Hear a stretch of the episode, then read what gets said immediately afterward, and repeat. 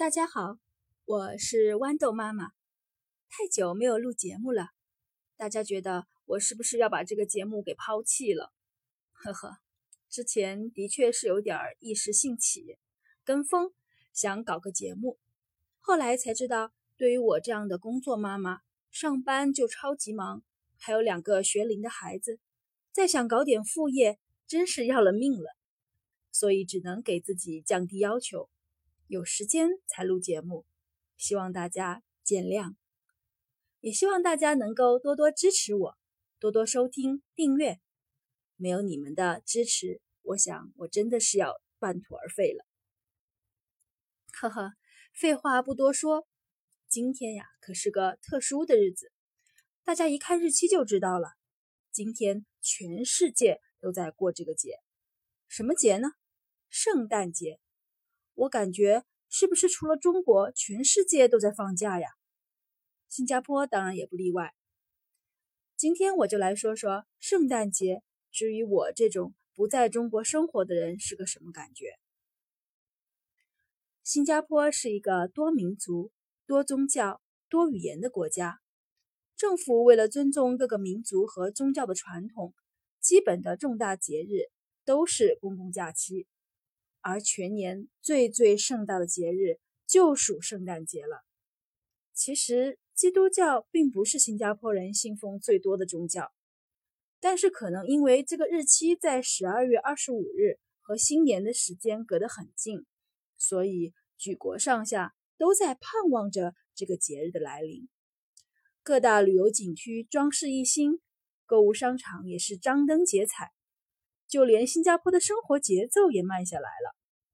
只要是有孩子的家庭，大多都会在这个月安排出国旅行，而还在上班的人也基本不再安排什么开会了。就连每天收到的邮件也少了很多。据我所知，真正的基督教徒们圣诞节都会去教堂，在那里有盛大的活动、洗礼、唱圣歌，非常的隆重。这么多年在新加坡，我碰到过一两次有朋友也想拉我去教会的，但是都被我拒绝了。真的，像我这种从小在中国长大、从小在中国受教育的，从小就知道这个世界上根本就没有什么神啊，实在受不了面对着耶稣或者其他什么神的搞些神神叨叨的事情。当然了，我也能理解那些被拉进去的人。毕竟教会能给他们一种归属感。毕竟，当我们曾经来到一个自己不是很熟悉的地方的时候，都有一种流落异乡的感觉。既然我不信耶稣，那我也不会希望我的孩子去信耶稣。当然了，如果他在这里耳濡目染，长大了以后受什么因素影响，自己决定要去信，我也不会干涉。但是现在毕竟还是在我的管辖范围内，我还是希望他们和我一样是一个无神论者。在这里，如果你不信什么神，就是说你没有什么宗教信仰，叫做 free thinker，自由思想者。即使在到了过圣诞节的时候，我顶多也就是给孩子们讲一些圣诞节的故事。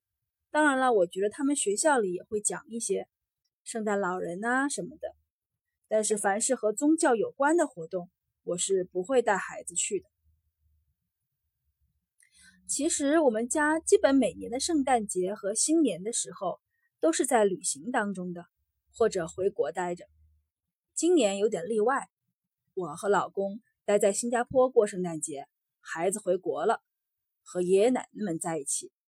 我就在想一个问题：圣诞节对于我的意义是什么呢？对于孩子的意义又是什么呢？对像我一样工作的妈妈来说，就是再好不过的休息时间了。整个大环境的节奏都慢下来了，那就是节日当中身体和心灵的双重休息。而对于孩子呢，我平安夜的时候，也就是昨天晚上打电话给他们，我的小儿子问我。哎，妈妈，你准备什么礼物给我啦？其实我什么都没有给他们。如今这么一个缺什么就买什么的年代，家里的玩具都快漫出来了，还需要买什么特别礼物吗？礼物这样一件东西有多少吸引力了？现在就算是有什么事情庆祝，去朋友家聚会，也是给个红包，谁还缺你点什么东西呀？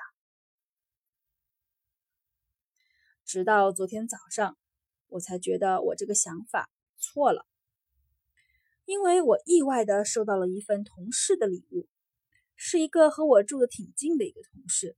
因为我上班一般都是开车，这一年来他经常搭我的顺风车回家，可能是为了这个，他想表示一点小心意，就送了我一盒小饼干。